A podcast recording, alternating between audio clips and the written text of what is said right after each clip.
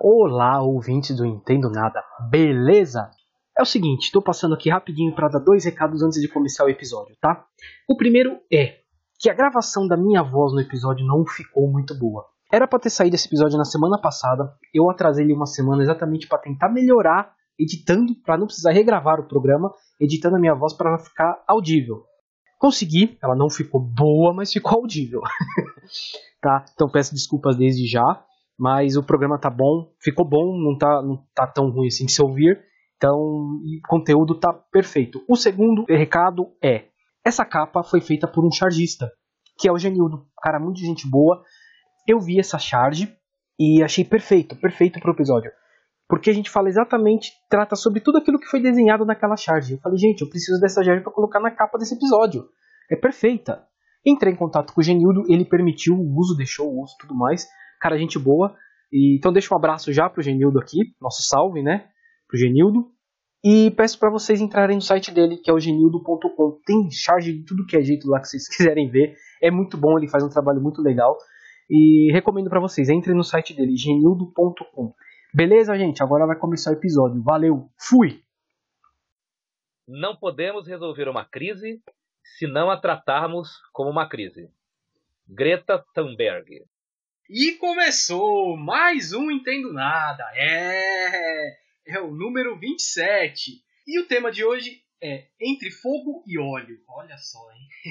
tema este apresentado por este que vos fala, Luiz Rossi, e por ele, ah, ele, o Capitão Planeta da Hageb Shop, Flávio Santos. Muito boa tarde, bom dia, boa noite, Luiz Rossi, a todos que nos ouvem, porque podcast é mídia streaming e você ouve quando, onde e como bem entender. É mídia independente. Gostei do epíteto, Luiz. É, Para quem não conhece a Hagé Bischoff, só vou dar uma informação aqui. A Hagé Bischoff, hoje, eu pelo menos avalio assim, é a M. Boimirim da Zona Leste. Eu tô para ver um lugar com trânsito tão caótico, tão triste, tão medonho como a Hagé Bischoff. Mas vamos falar de coisas mais graves que isso. Coisas mais urgentes que isso, como a frase inicial deu a entender. Então, por favor, Luigi, siga com a apresentação desse episódio. Vamos lá, vamos lá. Só para avisar, a Gebshoff é uma avenida que fica na cidade de São Paulo, tá? Para as pessoas que. Exatamente. Liga São Mateus Isso. até o bairro Jardim Guatemi, Isso. serve de passagem para a cidade de Tiradentes e Guaianazes. Isso aí, lá na, na, na, famosa zona leste de São Paulo. Mas vamos lá. Isso. Vamos ao tema. O vazamento de petróleo no litoral nordestino é um dos maiores desastres ambientais ocorridos nos últimos tempos no Brasil, ao lado das recentes queimadas na Amazônia. Enquanto animais marinhos e a vida litorânea são castigadas pela contaminação, autoridades e órgãos oficiais batem cabeça, divergem e não conseguem descobrir as causas e culpados, além de serem lentos para dar soluções e combater o problema. Para tratar de um assunto vital para a humanidade, vamos entrevistar Vanessa Costa, engenheira florestal formada pela UDESC e dona do canal de YouTube Versada. É isso aí. E para começar, eu já vou fazer a primeira pergunta. Vanessa, o que faz uma engenheira florestal? Essa é uma pergunta que eu recebo com muita frequência. O engenheiro florestal, ele vai estudar literalmente a floresta. Eu vou comentar rapidamente algumas coisas que a gente vê no curso. Como vocês devem imaginar, a gente vai estudar a árvore como um todo e todo o ecossistema associado a ela.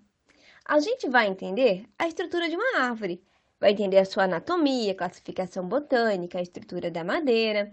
A gente vai estudar os animais, porque os animais são muito importantes para o ecossistema no geral e também são importantes para as árvores, já que muitos deles são polinizadores e dispersores de sementes.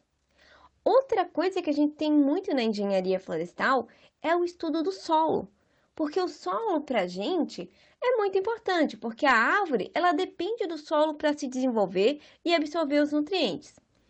E aí, Vem outra coisa interessante: a gente estuda muita química dentro da engenharia florestal por causa do solo, porque acontecem várias reações químicas no solo que vai influenciar na absorção de nutrientes pela árvore.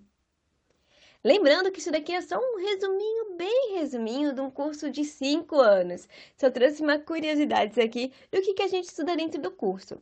Bom, e a gente estuda principalmente dentro da engenharia florestal os melhores meios de você proteger a floresta e também a melhor forma de você utilizar os recursos dela da maneira mais sustentável possível. A gente vai dividir a floresta em basicamente duas classificações: as florestas naturais e as florestas plantadas. As florestas naturais são aquelas que são para fins de preservação, de proteção ao meio ambiente, como que a gente vê em parques ecológicos e áreas de preservação permanente. Já as florestas plantadas são aquelas utilizadas para fins de produção. Eu prefiro chamar de floresta de produção mesmo. Bom, todo mundo usa papel higiênico, folha de papel, caixa de papelão, lápis, tem um móvel de madeira, como um armário ou um guarda-roupa, tem uma porta de madeira. E por aí vai.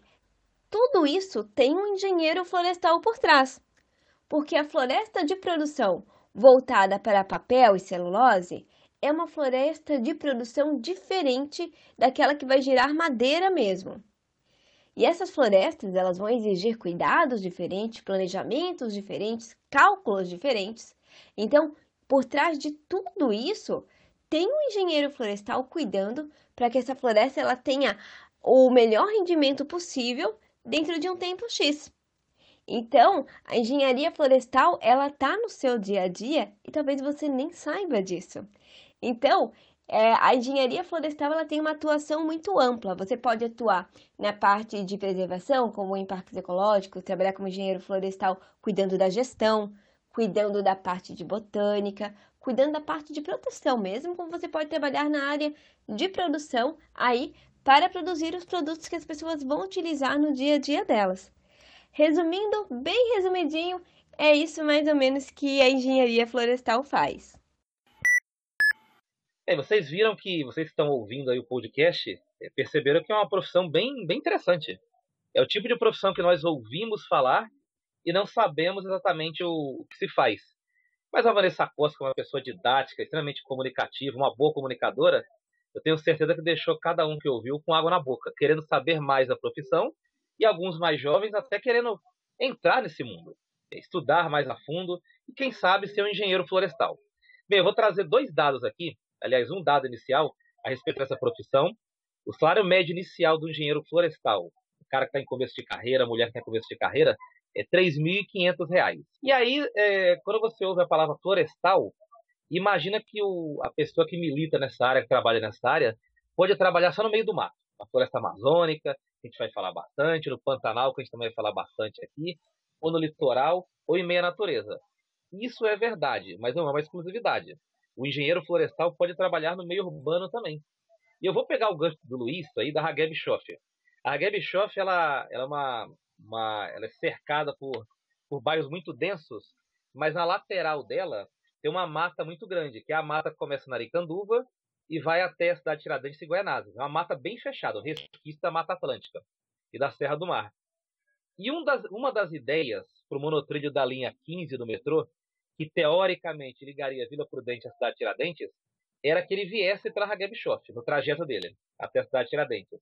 Uma das alternativas, é, como a Hagebshof é muito denso em torno dela, é ele vir por essa mata, na lateral da Hagebshof, esse resquício da, da Serra do Mar e da Mata Atlântica. E aí que entra o engenheiro florestal. O engenheiro florestal iria ali naquela mata, veria o impacto que a obra causaria e acharia formas de preservar o bioma e a fauna daquela região. Então, o engenheiro florestal é muito útil em meios urbanos como São Paulo e outras grandes cidades do Brasil, Luiz. Boa. Sim, é sim. Você vê que falamos de engenheiro florestal em plena cidade de São Paulo, né? Mas é, é verdade, é verdade. Ah, e quem mora no interior, por exemplo, eu tô aqui em Dayatuba também, você escuta falar bastante dessa, dessa profissão, porque tem né, as plantações tal, tem, muita, tem, alguns resquícios de Mata Atlântica, infelizmente, só resquícios, né? A gente vai falar sobre isso mais pra frente, mas então é necessário que tenha aqui também. Flávio, vai para a segunda questão? Bora! Segunda questão para Vanessa Costa. Vazamento de óleo no litoral brasileiro. Por que ele é tão grave, Vanessa? O nosso principal problema com o óleo que está chegando no litoral do Brasil é que a gente não sabe o que aconteceu, quando aconteceu e quanto foi derramado de verdade. É importante lembrar que a gente está lidando com petróleo, e petróleo é uma das principais causas de poluição dos ecossistemas marinhos. Nós vamos ter dano à fauna, como a gente já acompanhou aí, morte de tartarugas, porque o óleo impregna nesses animais, ele tapa as vias respiratórias, matando esses animais por asfixia.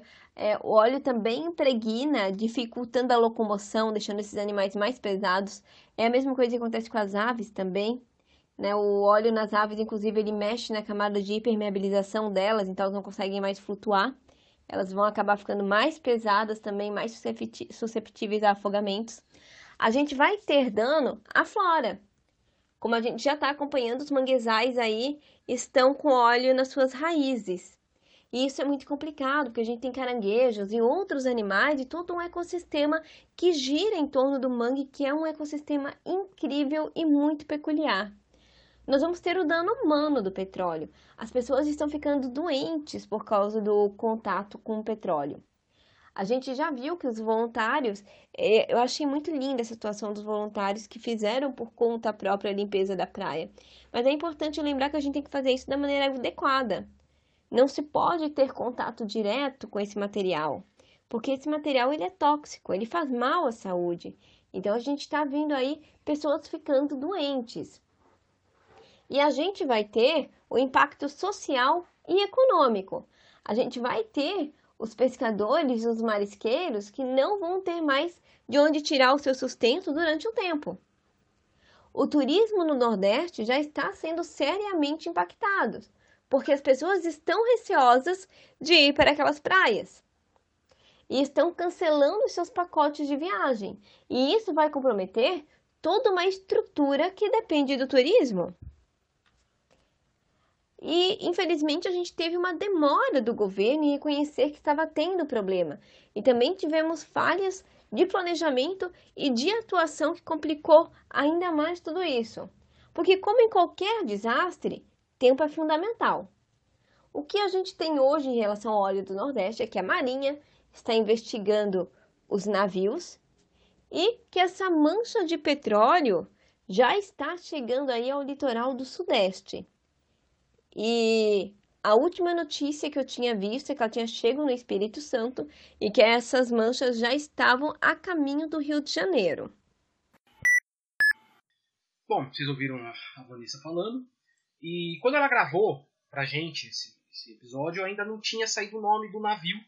Supostamente pode ter sido esse navio que tenha derramado óleo na costa brasileira. Nem foi na costa do cara, estava bem longe da costa, mas veio para cá. Que é o navio grego Bulbolina. Deve ser assim que se fala.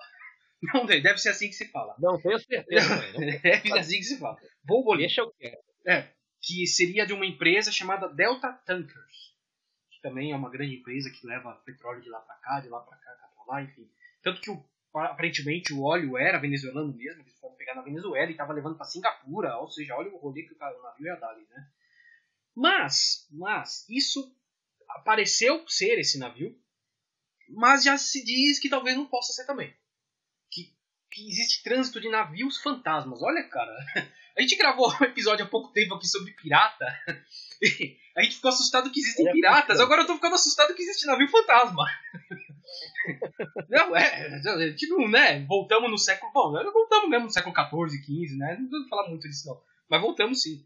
Nada, esses navios fantasmas nada, nada mais são do que navios, entre aspas, piratas também, pode se pôr assim, que, que desligam os seus radares, que para carregar é, óleo que não seria, vai, vamos dizer assim, uma maneira de fugir da fiscalização. Vai, vamos por dessa maneira. Então eles desligam todos os seus radares, então você não sabe onde eles estão. Não poderia existir isso. Pela lei não deveria existir. Mas pelo que a gente está vendo aí, parece que é algo corriqueiro. Pelo menos o que a gente andou lendo por aí é algo corriqueiro no mundo inteiro em águas internacionais. Afinal é água de ninguém, né? Então eles andam por ali e não tem muito muita lei não. Mas o que eu sei é que está demorando demais para se achar. E se realmente foi esse navio, não se falou mais nada também. A última vez que eu ouvi falar alguma coisa dele estava na África do Sul. Pelo que eu vi também, passou por lá, ninguém parou ele e está indo embora para onde ele ia. Não sei. Realmente, essa é uma situação que está deixando todo mundo aqui sem saber o que falar, Flávio. Bom, vamos para a próxima pergunta. Há relatos de donos de restaurantes e pescadores que encontraram peixes, caranguejos e frutos do mar com óleo. Hum, assim, além desse problema, né, tem vários tantos, mas eu, eu pensei duas questões aqui. Isso pode levar alguma espécie à extinção? E quanto tempo a natureza vai levar para se recuperar? Eu acredito que extinção de espécies ainda não. Até pela maneira que esse óleo está vindo. Porque uma das poucas certezas que a gente tem é que esse derramamento aconteceu em alto mar, já em águas internacionais, a mais de 200 quilômetros da costa brasileira. E assim, o grande impacto desse derramamento, ele está mesmo mais em alto mar, onde é que aconteceu o derramamento principal. E esse impacto a gente nunca vai saber. Até porque já deve ter se disseminado o grande, a grande massa de petróleo que estava ali naquela região de, em alto mar que ocorreu o derramamento. Mas é importante a gente saber disso, que tem um impacto lá em alto mar que a gente não sabe. Porque o que, que a gente está vendo do impacto desse derramamento de petróleo? Aquilo que chegou até as praias brasileiras. Que a gente está vendo tartaruga marinha morrer, a gente está vendo o aves morrerem, a gente está vendo peixes contaminados, é, frutos do mar contaminados. É isso que a gente está vendo, o que está chegando mais perto da costa. A gente está vendo que está chegando contaminação nos corais. Isso a gente está vendo. Sobre o dano disso, do óleo, é, tem umas coisas preocupantes. Por exemplo, a gente sabe lidar com tartaruga com óleo. É claro, quando ela já não chega quase em estado de óbito ou de óbito na praia. Mas remover o óleo das tartarugas para que elas possam voltar à natureza, isso você tem protocolos. A gente sabe limpar o petróleo de uma ave para que ela possa se reabilitar e voltar para a natureza. Ah, é importante lembrar que a tartaruga também tem que ser reabilitada. Esses animais não podem ser simplesmente limpos e voltar para a natureza. Eles precisam de uns cuidados ali, porque o óleo é, atrapalha esses animais. Como já comentei, o óleo deixa eles mais pesados, atrapalha a locomoção. Então é bem complicado. E a gente está tendo a contaminação dos peixes e dos frutos do mar, porque estão ali no oceano e realmente a contaminação vai atingir eles. Mas uma das coisas mais preocupantes em relação ao óleo que está chegando nas praias brasileiras é, por exemplo, que a gente não tem um protocolo de limpeza de mangue. E o petróleo está chegando no mangue. Então isso é muito complicado. Até eu postei essa notícia no Twitter e uma pessoa veio me perguntar: tá, então o mangue vai morrer?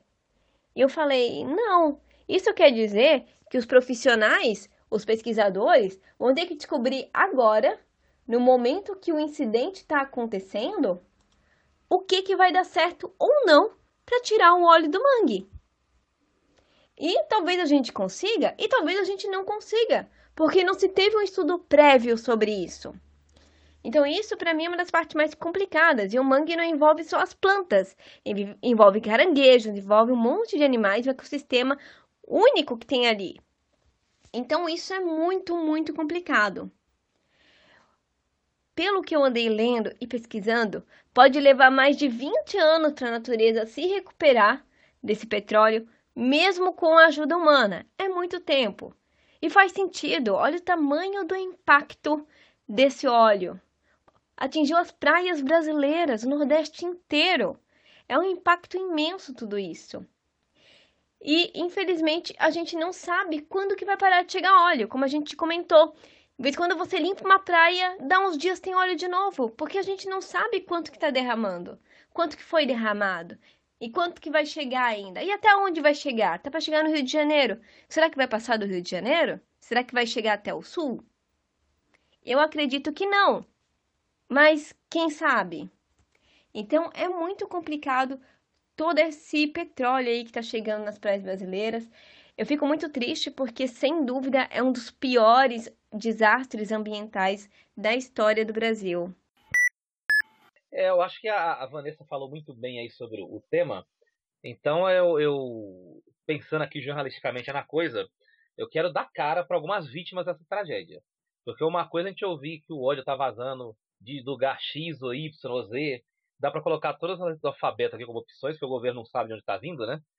Mas assim, essa são vítimas com cara, vítimas com cores, vítimas com nomes, são vidas que estão sendo perdidas aí. Só a título de informação para você que está nos ouvindo, apenas no Ceará, 23 tartarugas marinhas morreram em decorrência do óleo. Aí você fala, bom, 23 tartarugas mari marinhas morreram, é um número grande? Sim, é grande. Porque você já deve ter visto em algum documentário de TV a cabo, alguma reportagem de televisão, que a tartaruga marinha enterra seus ovos na areia. Então ela enterra ali 5, 6, 10, 15 ovos na areia. Quando você mata uma tartaruga marinha, se ela for fêmea, você está matando outras 5, 10, 15 tartaruguinhas que poderiam nascer. Então é uma tragédia de extensão no presente, que atinge o presente, mas de extensão até para o futuro, uma coisa que chega lá longe. Porque uma tartaruga, por exemplo, é um animal que vive bastante. O animal mais, é, mais velho catalogado no mundo é uma tartaruga, que tem mais de 100 anos, por exemplo. Então é, é, é uma tragédia de extensão muito grande, uma tragédia que tem cara. Algumas carinhas bonitas, simpáticas, fofinhas, como algumas pessoas gostam de dizer, mas são vidas que estão sendo perdidas. E às vezes, o que a gente sente é que enquanto vidas estão sendo perdidas, pessoas sendo afetadas profissionalmente porque não podem pescar, por exemplo, pessoas que vivem do artesanato nas praias, os camelôs que vivem nas praias, que tiveram a frequência derrubada, o número de turistas lá diminuiu drasticamente, não estão conseguindo vender seus apetrechos, suas mercadorias, estão sendo prejudicados, fica ser um debate político. Um ministro vem e fala que foi o Greenpeace, outro vem e fala que foi a Venezuela que jogou, e no final das contas ninguém elucida a questão para achar os culpados, coisa que a gente vai falar mais à frente, e ninguém apresenta soluções rápidas, óbvias e imediatas para a questão. É, é verdade. Ela fala muito bem de vários desses assuntos que você falou. E eu fico pensando, né, que. e aí? O que, que vai ser feito a partir de agora? Porque. Não, é só o agora. Porque você falou que os, o, pessoas que trabalham aqui nesse estado do turismo, pescadores, os próprios restaurantes. Eu, eu peguei um relato, vi, eu, eu sigo um, um, rapaz que gosta de cozinhar lá no Nordeste, ele tem um restaurante lá em Aracaju. E lá ele serviu uma, um caranguejo e ele não, não, viu, porque ele não abre o caranguejo, né? Ele falava, não abre o caranguejo, e na hora que serviu, que a pessoa abriu o caranguejo, tinha um óleo dentro. Ou seja, já começou a chegar nos restaurantes, né? Desse jeito já. E ele perdeu o cliente, né? Não teve o que fazer, não pode cobrar, enfim. É, então, é toda uma situação que não é só agora. Falar, ah, aconteceu esse, esse caranguejo tal, mas daqui a três dias já vai estar tudo. Não, não vai, cara. A gente falou do mangue. O mangue vai demorar muito tempo para ser limpo, se é que um dia vai conseguir ser limpo. Ela falou bem isso, a, a Vanessa. Não dá para saber. Porque não existe um protocolo de limpeza, como ela bem explicou. Então, é, é, um, é uma coisa grave para os próximos 20 anos, provavelmente. Se não mais. Se não mais. E não há ninguém do nosso é, governo falando alguma coisa, preparando algum projeto, alguma coisa para se preparar para os próximos 20 anos. Isso pode ser uma tragédia muito maior do que a gente está imaginando agora. Infelizmente, né? E não tem, ninguém fala, não, existe uma, um projeto, uma ideia, alguma coisa para solucionar, para pensar, para se pensar pelo menos daqui a 20 anos, né? É, esperar muito desse povo que tá aí. Bom, falando em destruição e tudo mais, Flávio vai fazer, uma próxima pergunta também que olha, olha. Destruição é pesado. Bem, tivemos este ano, 2019, um aumento muito grande das queimadas na floresta amazônica. E além disso, sabemos que a Mata Atlântica foi praticamente toda destruída. Bom, Vanessa Costa, e os outros biomas, como estão? O Brasil ele está com problemas em todos os biomas. A Mata Atlântica é o nosso bioma mais degradado, porque ela pega praticamente todo o litoral brasileiro, onde estão as grandes cidades, também onde estão os grandes aglomerados humanos, porque a maioria da população brasileira, ela mora aonde é a Mata Atlântica. Eu, por exemplo, moro na Grande Florianópolis e moro numa área extremamente urbanizada que um dia já foi Mata Atlântica. E esse bioma, ele está todo fragmentado. É, é muito triste a gente pensar na Mata Atlântica, que era um bioma tão grande que hoje é muito, muito, muito, é quase irrisória a proporção que nós temos hoje em comparação ao original. A gente vai ter o cerrado, que vem sofrendo fortemente com o avanço da fronteira agrícola e também com as queimadas. E muitas pessoas não compreendem por que, que as queimadas é, atingem tanto o cerrado, sendo que ele é um bioma que é adaptado ao fogo. E aqui tem um detalhe: ele é adaptado até uma certa quantidade de fogo não é todo esse fogo aí que ele é adaptado. Ele não é preparado para todos esses incêndios que vêm ocorrendo. Os incêndios naturais no cerrado, eles vão acontecer no final do período seco e no início do período chuvoso. Porque eu não sei se vocês sabem, mas o que causa os incêndios naturais são os raios. Então, se é um período seco, a gente não tem raio, porque o raio vem com as chuvas. Então, é muito interessante a gente entender que a própria natureza, até quando vem os incêndios, ela se prepara para isso. Então, o cerrado, ele não é preparado para o nível de fogo que ele vem enfrentando. Mudando agora para o Pantanal, o Pantanal, inclusive, esteve, esteve nas manchetes de notícias. Eu não sei se vocês acompanharam. Pantanal está queimando. Está tendo várias queimadas no Pantanal. E, gente, assim como a Amazônia, Pantanal não é preparado para o fogo. Se a gente comentou que o Cerrado, que é um bioma que tem o fogo, já não está tão preparado para o nível de queimada, você imagina o Pantanal. Então é bem importante, dê uma olhadinha nas notícias que falam sobre o Pantanal, porque está bem triste a situação por lá. Vamos falar de um bioma que não se comenta tanto, que são os Pampas, que também está sofrendo com um problema chamado arenização. Eu sei que muitas pessoas dizem que é desertificação, mas o termo correto é arenização. Por causa também da fronteira agrícola. É um solo muito sensível que não consegue lidar com todas as modificações que a agricultura está trazendo e está causando arenização naquela região. É sério, peguem as notícias que têm a ver com, com a arenização no Rio Grande do Sul que vocês vão ver. A caatinga é um bioma que eu acho que também não recebe a devida atenção da mídia ele é o bioma que também vem sofrendo fortemente com o desmatamento. E acho sim que a mídia deveria dar mais atenção para esse bioma, que é um bioma muito, muito peculiar e muito interessante. E a Amazônia é aquilo que a gente já vem acompanhando desde junho. A Amazônia ela sofre com muito desmatamento e muitas queimadas. É, esse ano Ali em junho a gente teve um pico absurdo de desmatamento, seguido por julho, e a gente teve as queimadas. As queimadas geralmente são consequências do próprio desmatamento. Porque o que, que acontece? As pessoas vão lá, desmatam a floresta com corretões, com motosserras, tiram as madeiras que têm melhor, melhor valor econômico e eles vão esperar o resto da floresta que eles não utilizaram, porque assim, passaram o correntão, derrubaram tudo, pegaram o que queria, mas eles derrubaram tudo. Então tem outras árvores no chão, tem outras plantas herbáceas, tem um monte de coisa ali que eles não vão usar. Então eles vão esperar esse material secar um pouco, vão colocar fogo para limpar aquela área e aí fazer o uso, seja para plantio, mas geralmente é pasto mesmo que eles usam essa área de floresta desmatada. É importante lembrar que as queimadas elas não são é, necessariamente ilegais. Você pode ir no órgão público e pedir uma autorização para queimada. Mas as queimadas que ocorrem sem autorização, essas são ilegais sim. Porque se tem todo um trâmite para você poder fazer uma queimada dentro da sua propriedade. E assim, a gente não recomenda as queimadas pelo impacto ambiental. E as queimadas, com o tempo, elas vão desgastando o solo. Então, infelizmente, a situação nos biomas brasileiros não está fácil. E o Brasil ele precisa sim melhorar suas políticas e usar suas políticas de proteção ao meio ambiente. Bem, eu comecei a pergunta falando neste ano. Eu quero aproximar e espremer um pouco mais esse espaço de tempo. Eu quero dizer a você que está nos ouvindo ou, vinalta, né? Como algumas pessoas dizem na podosfera, do podcast Entendo Nada, que neste momento o Pantanal hoje é dia 17 de novembro. O Pantanal começou a, a ter uma grande queimada.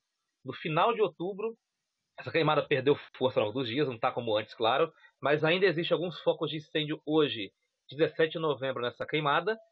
E nesse período de tempo, uma área do tamanho da cidade do Rio de Janeiro foi queimada.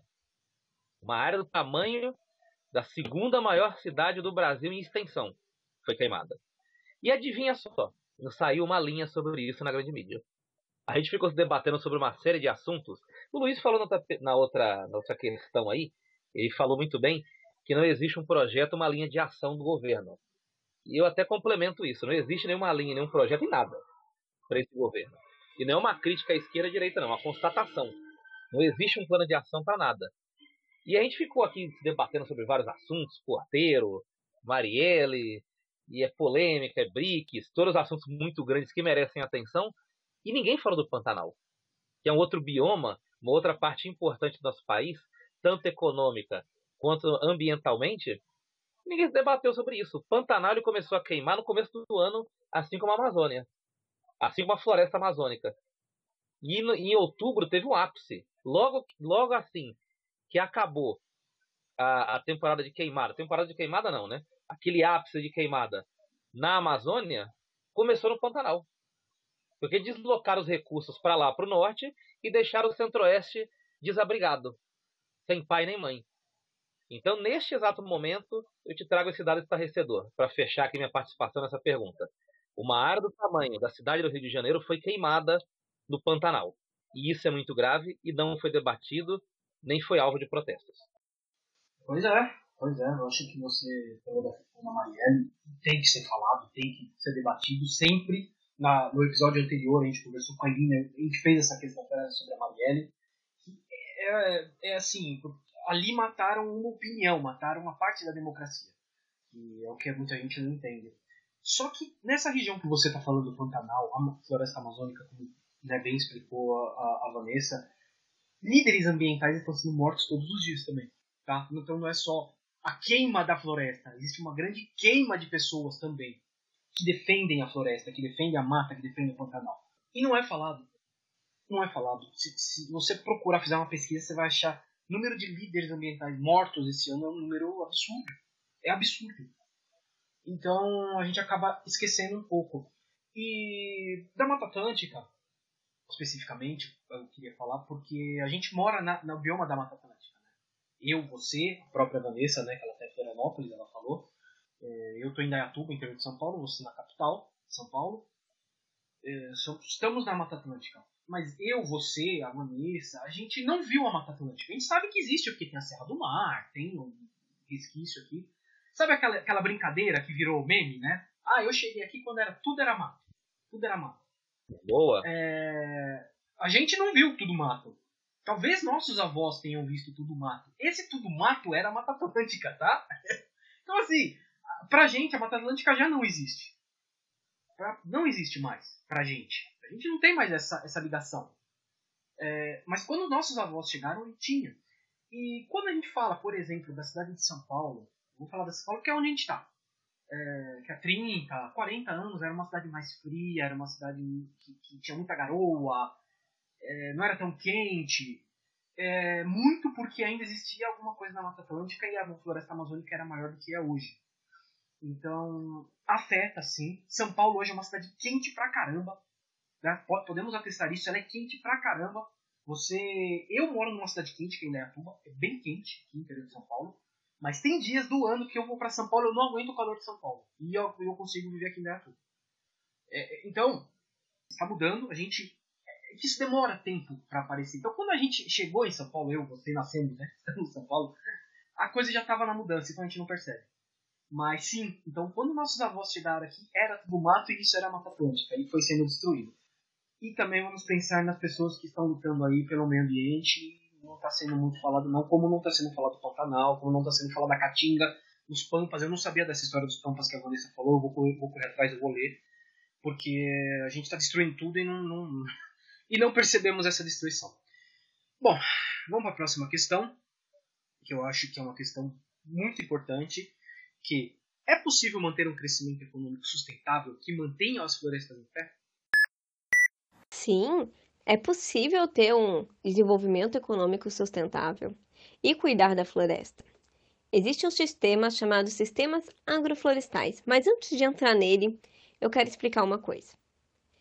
A maioria dos sistemas de produção agrícola, eles utilizam a monocultura, que é plantar uma cultura só. E esse sistema, ele desgasta demais o solo, que é um dos motivos do desmatamento. Porque aí, você planta por vários anos a mesma cultura, e ela só exige alguns nutrientes do solo, algumas coisas, porque cada planta é uma planta, cada planta vai exigir coisas diferentes do solo. E vai chegar um momento que vai ficar mais difícil você conseguir que essa cultura utilize aquele solo. Então você vai começar a gastar mais com adubos, com correção do pH. Só que se você continua insistindo nisso, pode chegar um momento que a sua terra fique improdutiva. Inclusive, pode ser que esse solo nunca mais volte ao estado original dele. E aí, como você desgastou aquele solo, você vai querer uma nova área. Então, você desmata para ter uma nova área de produção agrícola. É claro, esse é um dos motivos. Tem pessoas que simplesmente é, desmatam só para ter mais uma área de produção mesmo. Então, e como vocês já viram, a gente comentou lá no início desse podcast sobre a engenharia florestal, a gente estuda muito solo. Solo é muito importante tanto para o pessoal da agronomia quanto para o pessoal da engenharia florestal, porque as plantas dependem do solo. Então, a gente vai entrar agora no sistema agroflorestal, que é um sistema de produção agrícola junto com florestas. E quando eu falo com florestas, eu não falo só floresta para proteger, porque a gente também pode ter dessa maneira, mas eu falo também junto com florestas de produção, porque você pode sim ter uma floresta de produção junto com uma produção agrícola e ser sustentável. Então, por exemplo, você pode colocar várias culturas anuais que vão te dar lucro durante o ano e você pode até aproveitar a sombra da árvore, enquanto não é o momento de corte dela, para colocar culturas que precisam mais de sombra. Então, quando você coloca plantas de espécies diferentes, você está cuidando daquele solo, porque você está gerando matéria orgânica de plantas diferentes, você está fazendo que cada planta utilize o que ela precisa do solo e não todas as plantas utilizando as mesmas coisas que elas precisam do solo. Então você está cuidando. Quando você cria um sistema agroflorestal, você lembra um pouco o que seria uma floresta. Então esse sistema ele é muito muito sustentável. E uma dica que eu dou para quem é, usa produto florestal e não sabia, descobriu agora nesse podcast que consome mais madeira do que achou que consumia, é para você ter certeza que o seu produto é legal e não um produto ilegal. Eu vou falar para vocês verem se os produtos que vocês compraram de origem florestal têm certificação. Mas deixa eu abrir um parênteses aqui bem grande. Não é porque um produto não tem certificação que ele é ilegal. Você ter um selo de qualidade, você ter uma certificação, é um negócio caro, é um negócio que as empresas pagam para ter. Então, nem todas as empresas querem pagar para ter um selo. Elas podem ser certinhas, até preservar mais do que precisam, ter uma preocupação ambiental enorme e não ser certificadas. Mas os selos, eles ajudam a você ter certeza que aquela produção florestal ela é correta. E eu vou relembrar aqui os produtos florestais que vocês utilizam mais no dia a dia de vocês. E sim, vai ter na capa, na caixa, em algum lugar vai ter. Ó, papel higiênico, lápis, folha de papel, papelão, móvel de madeira, porta de madeira, tudo isso, se for, se tiver certificação, vai aparecer. Papel higiênico, resma de papel tem na, na própria embalagem. O caderno tem na capa, ou na frente ou no verso. Os móveis de madeira geralmente têm um carimbo em algum lugar. Os principais selos florestais são o FSC, o Serflor e o PEFC. São os três principais selos florestais.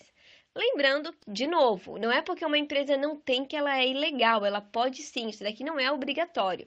Mas se as empresas elas têm esse selo, te dá um pouco mais de segurança. Tá? Então, essa é a dica que eu dou para você que descobriu agora que, que consome produto florestal e quer saber se o seu produto ele tem uma origem certinha. Se você não está utilizando um produto florestal que é de origem legal. E é, esses selos são caros, tá, gente? Inclusive, você é pago para ser auditado, para vir uma empresa externa e ver se você está realmente cumprindo todos os requisitos que você tem que cumprir.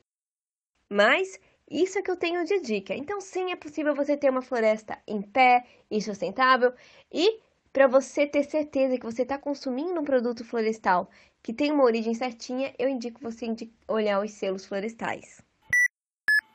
É, na esteira da, dessa, dessa boa questão que foi formulada, e muito bem respondida pela Vanessa, teve um acontecimento que passou em branco no plano governamental federal aqui no Brasil. No dia 5 de novembro, fatalmente estava imiscuído aí e debruçado sobre uma série de questões, como eu já disse aqui anteriormente, e, e passou em branco. Uma portaria, um, um decreto passou em branco.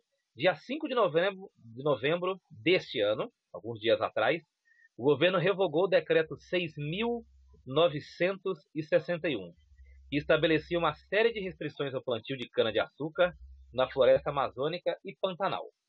O que o governo fez com a revogação desse decreto? Esse decreto ele tinha uma série de diretrizes para a cana na floresta amazônica e no Pantanal. Praticamente proibia, porque era uma série de regras e desse projeto que foi criado em 2009. E o governo na surdina, está lá, você entra no decreto, você, você, você joga aí no Google, está lá a assinatura do, do Jair Bolsonaro, nosso presidente, simplesmente revogou esse decreto. Não teve nenhuma causa, pelo menos na aparência, mas no fundo, no fundo a gente sabe o que aconteceu. Certamente foi alguma coisa é, para agradar a bancada do agronegócio, o pessoal da pecuária, o pessoal que vive do plantio de cana. O interior de São Paulo hoje, do Nordeste, está saturado de cana. O solo está saturado. Você anda pelo interior de São Paulo, onde tinha indústria, você tem cana. Principalmente quando você vai na região de Presidente Prudente, que coincidência ou não, fica na direção do Mato Grosso, onde fica o Pantanal. Mato Grosso, Mato Grosso do Sul. O Nordeste também. A gente está vendo um desmonte muito grande de engenhos de cana-de-açúcar. No Nordeste, alguns estão desativados. Então, o agronegócio precisa de abrir novas fronteiras. E estão aí jogando seus olhos na Amazônia e no Pantanal. E o governo faz bastante a vida do agronegócio. É sustentável você ter um crescimento econômico e manter florestas em pé? É. Mas é, é sustentável desde que se seja um país honesto, um país correto e que não tenha bancadas inteiras e governos inteiros entregues a certos setores de interesse do Brasil, no caso do agronegócio. É, é engraçado porque isso joga contra a própria economia brasileira, porque a, a probabilidade dessa cana que vai invadir a Amazônia, Pantanal, é, ser rejeitada pelo, pela Europa, pelos outros países é bem grande porque vai atingindo algumas leis da qual eles seguem, né? A União Europeia, né? Tanto se falou dessa, desse acordo Mercosul-União Europeia, duvido muito que vai ser ratificado, duvido muito, porque a tendência é que cada vez mais o Brasil perca nesse ponto aí. É, em, em, tudo, tá falando da cana-de-açúcar aqui, que é uma parte, mas do gado, da carne, da soja, bom, que é o que sustenta o Brasil hoje, quer queira quer não, né? É a única coisa que cresce no Brasil. Mas infelizmente a gente vai acabar perdendo isso nos próximos anos de novo, porque não há um plano, um planejamento para os próximos 20 anos, inclusive para isso. Falta isso no governo e, bom, é difícil imaginar que eles consigam pensar nisso. Ah, só queria fazer um adendo rápido ainda na, na respeito da outra pergunta. É, para quem está nos ouvindo, eu tenho uma noção do que virou é, é, esse agronegócio aqui no Brasil e de quanto novas fronteiras e quantos problemas e quantas temáticas vão surgir na medida que a coisa vai crescendo, vai piorando e, e vão abrindo ramificações. Hoje o Brasil está vivendo uma epidemia, segundo alguns sites, alguns portais e a própria Polícia Civil de vários estados, uma, epidemia de roubo de agrotóxicos. Rapaz. Muitas quadrilhas, muitas quadrilhas que faziam parte do roubo de caixas eletrônicos, de assalto ao interior, estão migrando para o roubo de agrotóxicos. Segundo informações da polícia, informações muito preliminares, porque é um ramo novo e a polícia ainda está aprendendo a investigar. Polícia que trabalha muito sem recursos aqui no Brasil, essencialmente no interior. É, muitos assaltantes que eram do PCC, do Comando Vermelho, que roubavam caixas eletrônicos e assaltavam e faziam mega assaltos, o chamado novo cangaço, estão migrando para essa modalidade. Então eles atacam as grandes fazendas, roubam os agrotóxicos e vendem para pequenos e médios produtores. Você veja a indústria que, que, que é grandiosa aí da, da agropecuária, do agronegócio aqui no Brasil. Então, ao mesmo tempo que existe a pujança, existe a Embrapa, existe coisa de renome, existem coisas de excelência é, no mundo agrícola brasileiro, existem novas frentes problemáticas aí sendo, é, sendo abertas e não estão sendo combatidas. Sabe? Então, eu fiquei espantado quando estava lendo aqui algumas coisas e vi que o PCC, como no vermelho, estão migrando para essa área aí. E é uma área muito interessante, né? Já que eles estão brigando ali pela fronteira do Paraguai, da Bolívia, uma coisa acaba fazendo proximidade com a outra e juntando esses. Então vejam só, abram os olhos para o tamanho da coisa que está crescendo interior afora aí do Brasil. Agora eu vou falar com a Vanessa sobre racionamento de água. Vanessa, Sorocaba e outras cidades do interior de São Paulo, como Campinas, anunciaram racionamento de água nos próximos dias e semanas. Quero saber de você. A água será um artigo de luxo no futuro, no Brasil e no mundo? Sim, a água já é artigo de luxo em vários locais. Já tem vários locais que têm uma dificuldade absurda em ter água. Tem muitos lugares que estão enfrentando secas nunca antes vistas na história. E aqui a gente vai ter atuação de alguns fenômenos, como o El Niño, o aquecimento global e o próprio desmatamento. Vamos começar pelo desmatamento. Para quem não sabe, a floresta ela é responsável pela chuva em vários lugares. Eu explico. A floresta ela vai evapotranspirar. E nessa evapotranspiração, ela vai liberar vapor de água para a atmosfera. E isso vai formar rios voadores que são responsáveis pelas chuvas em vários lugares do país, inclusive fora do Brasil também. Então, quando a gente desmata essa floresta, a gente está diminuindo a evapotranspiração da floresta. A gente, consequentemente, está comprometendo o regime de chuva em vários locais. É claro que isso não é sozinho. O aquecimento global e o El Ninho têm piorado muito essa situação. Com o aquecimento das águas do oceano, isso tem influenciado na atuação das massas de ar. Então, é, esses fenômenos eles estão levando a umidade para lugares diferentes e trazendo seca para lugares que antes não tinha. Então, por exemplo, a gente já sabe que a Amazônia ela está ficando mais seca porque a umidade está sendo levada para outro lugar. E não só a Amazônia, tem vários locais que estão passando por estiagens severas. E, como a gente sabe, causa estiagem em alguns lugares e chuvas e excesso em outros. Então a gente está acompanhando no noticiário vários locais que estão passando por inundações, por muitas chuvas. E esse desequilíbrio é causado por esses fenômenos. Então, sim, tem lugares que a seca só vai piorar e tem lugares que a chuva só vai piorar. E esse desequilíbrio no clima cada vez vai ficar mais constante. E falando aqui sobre os rios, o Brasil não anda cuidando bem dos seus rios também.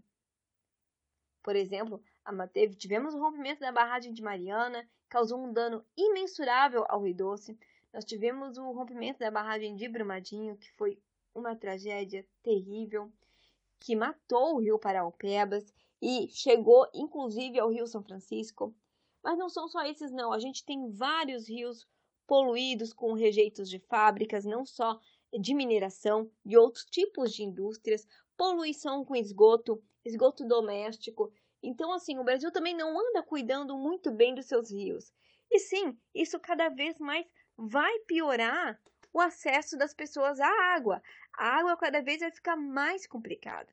Então, eu acho que a gente precisa entender a importância dos nossos rios e entender sim que aquecimento global é um fenômeno real e que ele já está mostrando que ele existe. E a gente tem que entender que o desmatamento ele vai influenciar no regime de chuvas. Teve até recentemente um grande produtor rural que falou que o coração estava apertado, porque a estiagem estava há muito tempo e não estava chovendo. E aí eu comentei, gente, desmatamento, porque o desmatamento não vai te trazer o impacto amanhã. Não é amanhã que você vai sentir o impacto ou o aquecimento global. As coisas elas vêm aos poucos e isso está se construindo ao longo dos anos. E sim, a, o fato de você ter uma estiagem que você nunca viu mostra que alguma coisa não está certa nesse planeta. Então, é muito importante a gente desenvolver essa consciência ambiental e tentar conscientizar as pessoas que estão ao nosso redor. É, eu vou aprofundar um pouquinho essa, é, essa questão das cidades. Eu falei que em Sorocaba e Campinas e outras cidades do interior, mas em Minas também já é um grande racionamento. Eu vou, vou dar um número aqui: 21 cidades de Minas, nesse momento, já estão com racionamento de água. Minas é o, é o estado que tem o maior número de municípios do Brasil. Aí você pode falar, ah, Flávio, ah, Luiz, 21 municípios não é nada. É, é sim, é muita coisa. Porque em, em Minas Gerais, a seca tem sido tão grande que eles estão chamando esse mês de novembro em Minas de novembro vermelho. Porque a estiagem vem de outros meses, em novembro não houve a chuva que era esperada, e os municípios estão entrando como efeito dominó, em racionamento. Desde os municípios mais aqui embaixo no sul até os do norte, em várias localidades. Então, esse dado corrobora o fato de que me parece que a água está. A gente não está sabendo lidar. A água é renovável pelo ciclo de chuvas, pelo ciclo da natureza, mas nós estamos cuidando mal da água.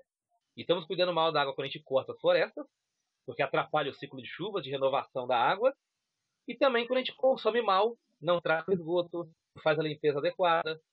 Temos uma, um, um, um, grande desafio nas próximas décadas aí.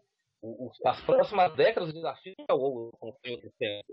Não é o diamante, não são as riquezas minerais, não são as riquezas extrativistas.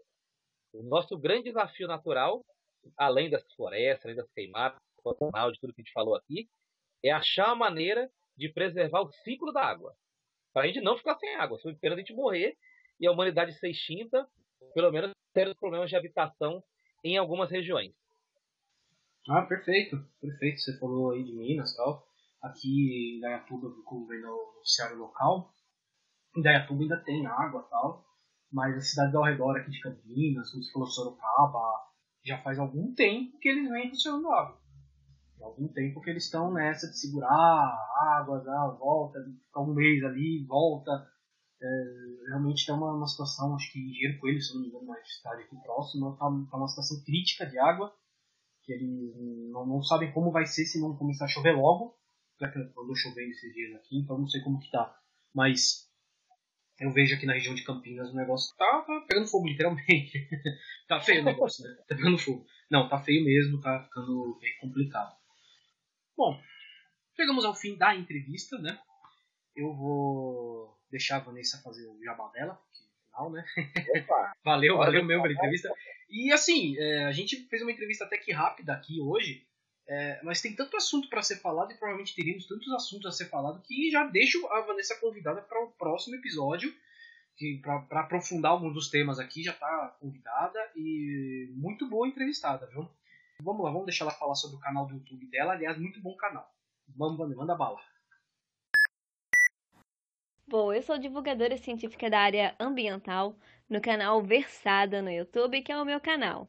E lá a gente vai falar principalmente sobre meio ambiente, desde curiosidades até assuntos que estão sendo debatidos no momento. Então eu gosto sim de mostrar o meio ambiente da maneira incrível que ele é, porque eu sou apaixonada, principalmente por plantas, então eu sempre trago curiosidades nesse sentido, porque eu acho a natureza incrível. E eu gosto de trazer também assuntos que são debatidos no momento. Então, por exemplo, eu tenho um vídeo sobre a Amazônia, falando sobre o INPE, sobre como é que o INPE mede o desmatamento. Tem um vídeo falando sobre as queimadas. Eu tenho um vídeo comentando sobre o, óleo do Nordeste, porque eu acho muito importante trazer esses temas que estão sendo debatidos para o YouTube para a gente conversar sobre eles de uma maneira mais séria.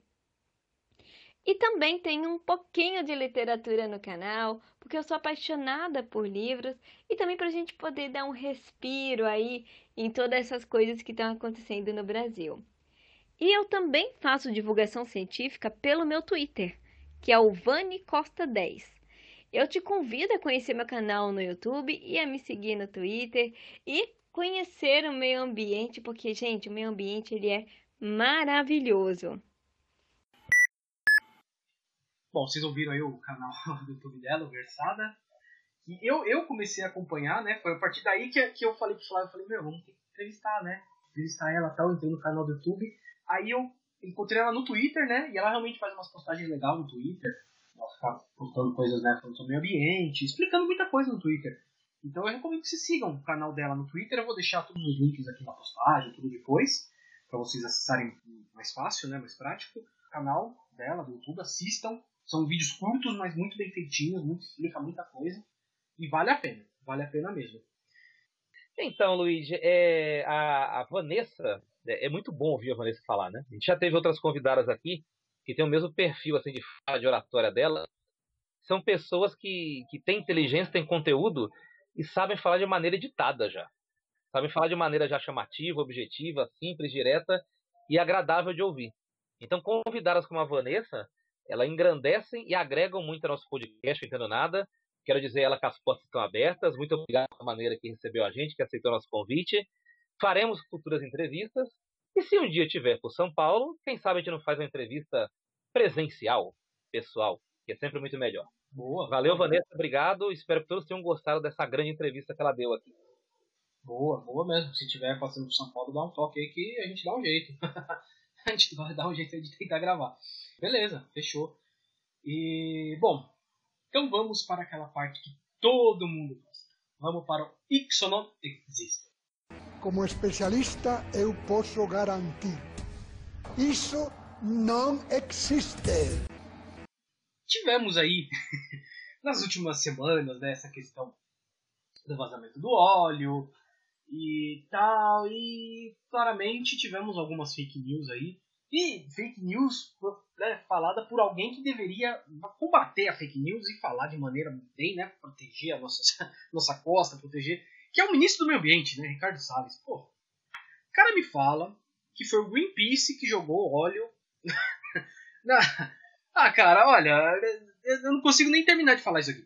Ele, ele jogou óleo no, no, no, mar aqui do Nordeste, ainda colocou uma foto mostrando o navio do Greenpeace jogando, sabe?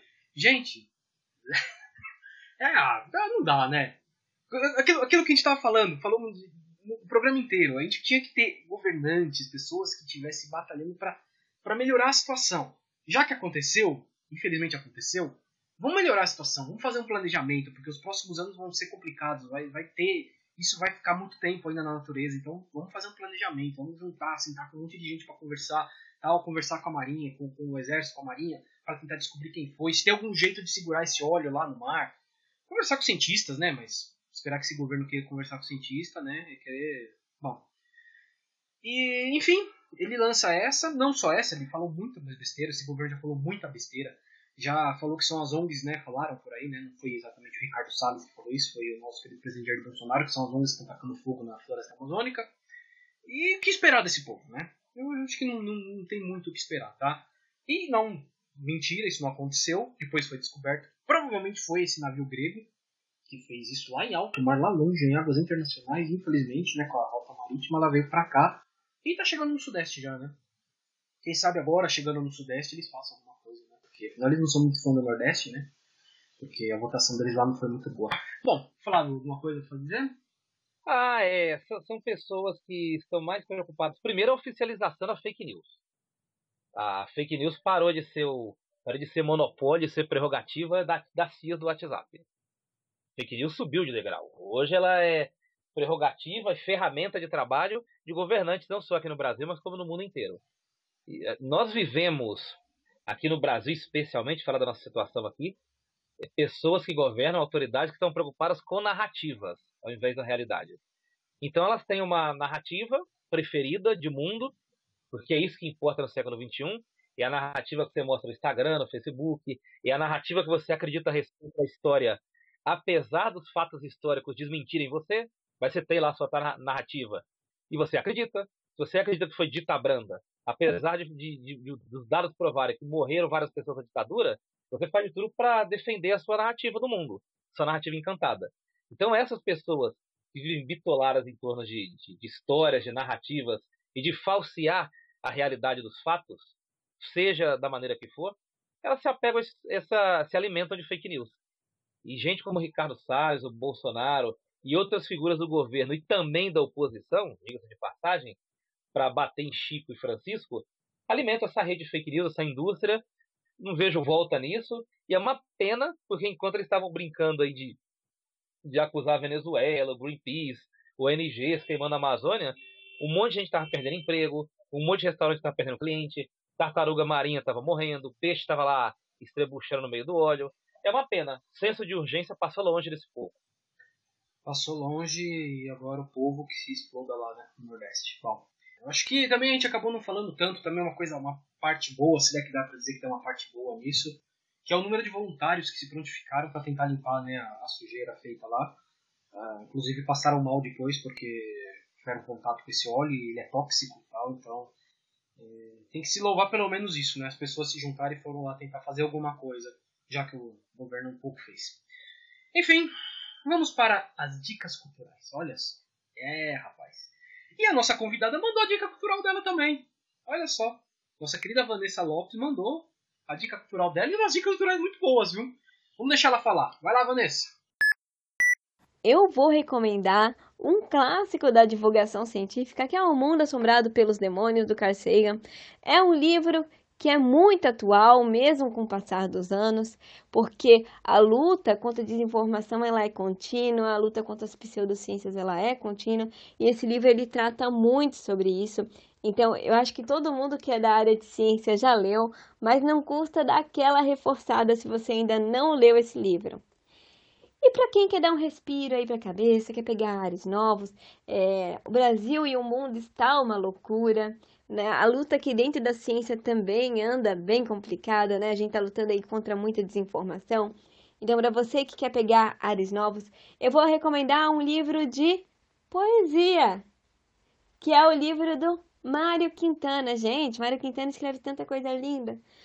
Né? No Facebook, antigamente, tinha as fofuras do Mário Quintana, que é um livro bem leve, aquelas leituras que aquecem o coração.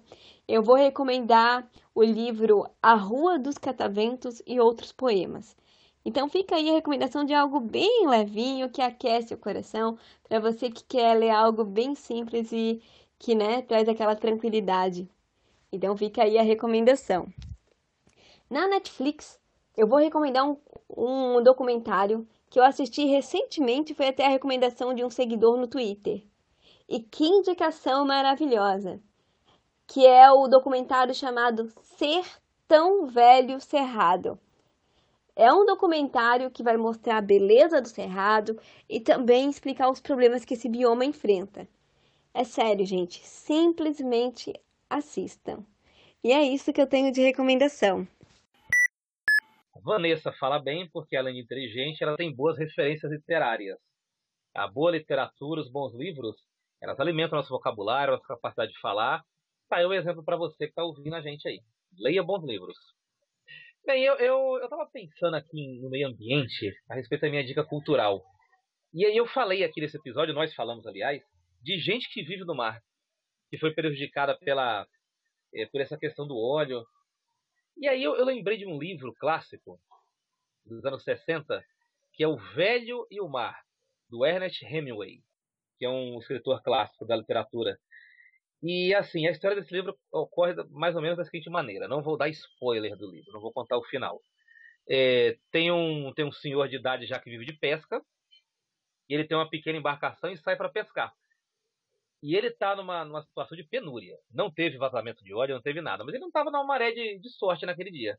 Ele tinha um ajudante mais jovem com ele na embarcação. Até que num determinado momento ele está no alto mar desanimado e ele consegue pescar um peixe de 780 quilos. Rapaz. Um monstro, literalmente um monstro. E ele coloca um pedaço dele no navio e outro pedaço fica na água, né? Porque é um peixe muito grande, não cabe no navio, não, no barco ele estava. E aí acontece um negócio quando ele está voltando pro litoral, que eu não vou falar o que, que é. Só você lendo o livro. Mas esse livro ilustra bem o dia a dia de alguém que vive da pesca, que vive do mar. Mar esse está cheio de óleo no Nordeste. No caso do nosso personagem do livro, o velho mar, ele vivia da pesca e estava numa maré de azar. Então o pescador, o cara que vive da água, da vida marítima, ele está sempre no limite. Sempre contando com a maré de sorte, contando com um bom tempo. Quando está chovendo muito, é, ele não consegue pescar, não consegue trabalhar. E aí surge mais um fator como esse desastre ambiental, arrasa a vida do cara. Um cara que já vive no limite com seu dinheiro contadinho no final do mês, que só tem para comer e pagar suas continhas ali, ele não tem tempo de ter sua vida atrapalhada por incompetência, por mau caso do governo e imprudência de alguma embarcação, de alguém que operou mal e deixou esse mar ser derramado no óleo. Então, você quer saber como é a vida de um pescador, de alguém que vive do mar, leia O Velho Mar, do Ernest Hemingway. É, muito bom esse livro. Muito bom, eu já li esse livro aí. Fico com raiva do final, mas tudo bem. com raiva do final. Mas. É o final da raiva. Final da, é, olha, da raiva. Da raiva, da raiva. Mas é bom livro, muito bom mesmo. Eu, eu recomendo que vocês leiam. Assim. Bom, eu já dei essa dica cultural aqui e vou ter que dar de novo, porque o tema bateu e tem que ser. que é o a série documentário, né? One Strange Rock, que está no Netflix. É uma série que é o Will Smith que apresenta ela, mas ele a, a ideia da série pega alguns astronautas que ficaram no espaço, né? Próximo à Terra, olhando a Terra. E como são cientistas, eles veem as coisas que aconteciam de fora, olhando para dentro da Terra. A começar a Terra é redonda, né? Vamos deixar claro, né? Pra. Isso, isso é bom lembrar que tem. E, e então, o que, que eles viam lá de cima? Da, sobre a natureza, a formação, a floresta amazônica, eles falam muito da floresta amazônica. E fizeram então um documentário. São seis episódios, se eu não me engano. E muito bom episódio, muito bom. Pegam, cada episódio trata um tema, um fala sobre vida, outro fala sobre chuvas, outro fala sobre meio ambiente em si e tal. E estão entrevistando esses astronautas, mais cientistas da área relacionada ao que eles vão falar. E são as imagens desse desse, desse é, é, são imagens lindas. Se você tem uma TV grande aí, eu vi no celular, eu peguei você no celular isso daí. Se no celular as imagens ficavam bonitas, você imagina na televisão. São imagens lindas. Eu recomendo que assistam, viu? Recomendo que assistam, fala muito do que a gente comentou aqui. Tá? Da floresta amazônica, do Saara, como o Saara ajuda a floresta amazônica, olha que, que doideira, e, e tá tudo lá explicadinho. Tá? One Strange Rock da Netflix. E é isso, vamos para os salve chamegos e sapatadas, Flávio? Bem, o meu salve não é um salve parcial, não estou privilegiando ninguém aqui. meu salve é para mim, sim. Opa! Coisa Opa! a Vilma Alves, a irmã da minha namorada, ela, ela um dia ela viu uma postagem minha, né, sobre o podcast, e ela falou: "O que é podcast? Onde que eu assisto?" Aí eu falei: "Não, não você assiste, você ouve o podcast." E aí eu fiz toda essa propaganda, bom dia, boa tarde, boa noite, vou estivesse apresentando, expliquei para ela como funcionava.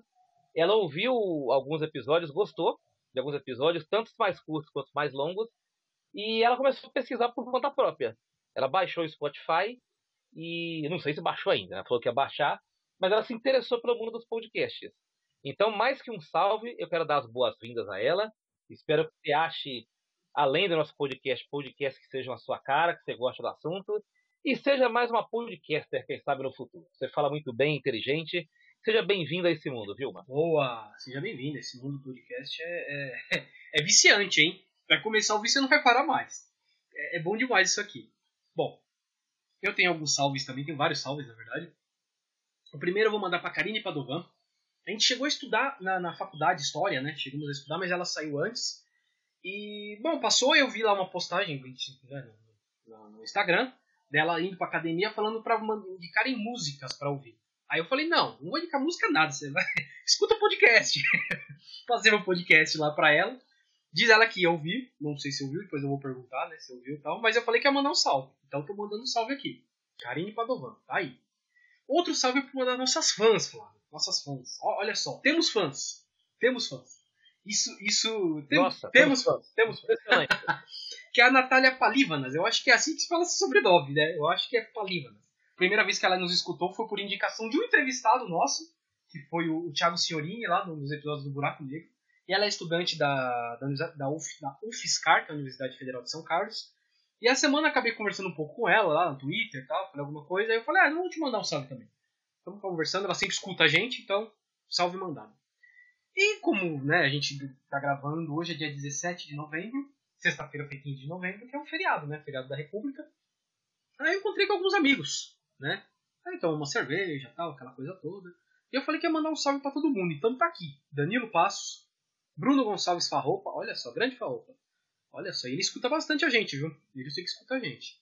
Esse é o Bruno do Bem, né? É o Bruno do Bem. É o Bruno do Bem? Esse. Esse, você gosta, né? É, bom, tivemos eu... alguns problemas aqui já com outros Brunos, mas enfim. pro André e pro Felipe, também, que são irmãos, também estavam lá tomando uma cervejinha. Pro Bruno Trufa, grande Trufa. Pra Carol Tolentino, que é a marida do Bruno Trufa e pro Isaac, que é o filho deles. E eu tava conversando falando de podcast, ele tem 8 ou 9 anos, se não me engano, acho que é 9 anos que ele tem. E ele ouviu falar de episódio, ele, ah, você gravou um episódio no YouTube? Eu falei, não, não, podcast.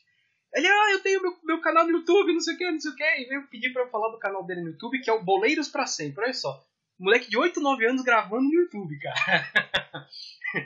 É, aquela geração que já nasce pra isso. É o que você tá falando, já nasce pra isso, né, Flávio? É uma coisa assim, meu. Ah, já nasce. É, esse moleque aí, você vai pedir pra ele no futuro falar uma, um, um texto em 30 segundos, ele vai conseguir formatar um pensamento em 30 segundos Vai e falar. vai. Vai mesmo. O futuro é Vai mesmo. Pensamento ser Vai mesmo. Você... E boleiros pra sempre, ou seja, de futebol, né? 8, 9 anos ele tá lá falando de futebol, de ele jogando bola, porque ele joga bola, de- dele jogando bola. Certo, É. certo, vendeu pra Tá vendo? Tá peixe, certo? certo. É isso aí. é isso, salve mandado pra todo mundo. Ah, e Flávio, você tem uns chamegos aí, né, Flávio? Tem, eu tenho dois chamegos Bora. aqui. O primeiro é Mikael, e junto com o chamego do Mikael tem um anúncio especial pra fazer aqui. Nós vamos fazer o primeiro episódio em loco, ao vivo, na casa de ouvinte, Boa! no mês de dezembro. É a primeira vez que deixaremos o conforto dos nossos lares, ou o conforto da Centro Cultural, e vamos gravar na casa de ouvinte. O Mikael é um ouvinte muito especial, que a gente gosta muito, tem grande consideração e respeito por ele, sobretudo. E essa semana nós passamos agendando, acertando os últimos detalhes, as datas, como a coisa vai funcionar. Vai ser um tema especial, bacana, que ele gosta de falar, que ele precisa de falar. E estamos agendando. Provável que vai ser no início de dezembro. Então você que é nosso fã, assim como o Mikael, fique atento, porque vai ser a primeira visita a um ouvinte. E quem sabe, no decorrer das próximas semanas e meses, a gente também não visita a sua casa. Olha só. Adianta que se tiver um bolinho, tiver um negocinho, um churrasquinho, a gente vai, tem mais chance da gente. Mas a gente está muito feliz por, por visitar o Mikael, é um garoto e tanto, e em dezembro a gente vai estar lá na casa dele. Com detalhe que é o galã, é um galã, é, é o, é o Isso, Paul. Newman da Vilani, cara. É, é isso aí, é o Paul Newman da Vilani. Grande, Mikael. Paul Salve Newman? pra você, Mikael. Ai, gente. E vou mandar também um, um chamego para Viviane Severino. Viviane Severino, ela ouve a gente desde o primeiro episódio, e eu não sei se isso é bom ou ruim, nós ouvir nosso primeiro episódio. Uma coisa traumatizante. É assim, agradece muito porque ela sobreviveu ao primeiro e continua nos ouvindo. Então, muito obrigado pela persistência, Viviane. Ela continua nos ouvindo, elogia, é, fala que a gente está indo muito bem, está no caminho certo. Não fez nenhuma crítica. Então, por isso, um chamego a Viviane e um beijo para ela. Obrigadão, Viviane. Continue nos ouvindo e espalhe o nosso podcast por aí. Boa, isso aí, continua espalhando, vai ouvindo mais podcast, escute podcast, faz muito bem. É sempre bom pra, pra gente aprender alguma coisinha a mais. O podcast é bom demais. Mas é isso, vamos encerrando, vamos chegando ao fim do programa. E eu vou passar os canais de contato para você, se você quiser um dia convidar a gente para gravar na sua casa, de preferência que tem churrasco, cerveja, café ou bolo. Tamo aí! e é por esses canais Tamo aí, aqui. né? Tamo aí, tamo aí. E é por esses canais aqui que a gente vai, tá? É, Bom, vamos falar primeiro o e-mail, que é o entendonadapodcast.gmail.com o nosso Facebook, que é o Entendo Nada Podcast, o Instagram, que é o arroba Entendo Nada Podcast, o Twitter, que eu vou sempre explicar o porquê desse Twitter, que é o arroba Entendo N Podcast, porque já tem alguém usando Entendo Nada e não teve jeito, eu tive que encaixar de algum jeito aí e saiu isso daí. Entendo N Podcast. E YouTube, nós temos o canal no YouTube, que ainda não tem um link, então entre no YouTube e procure Entendo Nada Podcast, que vai aparecer a gente. Inscrevam-se no canal, porque quanto mais inscritos a gente tiver, a gente vai chegar no número que vai poder ter um link formado no YouTube. E, eh, e- e- então pedimos essa ajuda de vocês. Quem tem YouTube, por favor, entre lá, se inscreva no canal e escute por lá também. né? dá pra escutar pelo YouTube também, tranquilo. Então, pra quem não tem tanto. A gente faz no YouTube que é exatamente pra quem não tem tanta. tanta não conhece o Spotify, não quer ter o Spotify, e não entende muito de agregadores, essa coisa que é realmente é um pouquinho mais chato mesmo. Então tem no YouTube, tá lá, é fácil de acessar, pum, pega e escuta. Beleza, Flávio? Beleza, Luigi. Encerrando o 27 episódio. Agradecendo por cada um que está nos ouvindo, baixando, curtindo, mandando mensagem, criticando, elogiando. Obrigado por essa companhia é muito importante pra gente. Então vamos nos despedir. Até logo. Um abraço em todos. Bolinhos, cervejas e petiscos Boa. aí. Lembre da gente. Boa! Valeu, gente. Fomos. Fumos, valeu!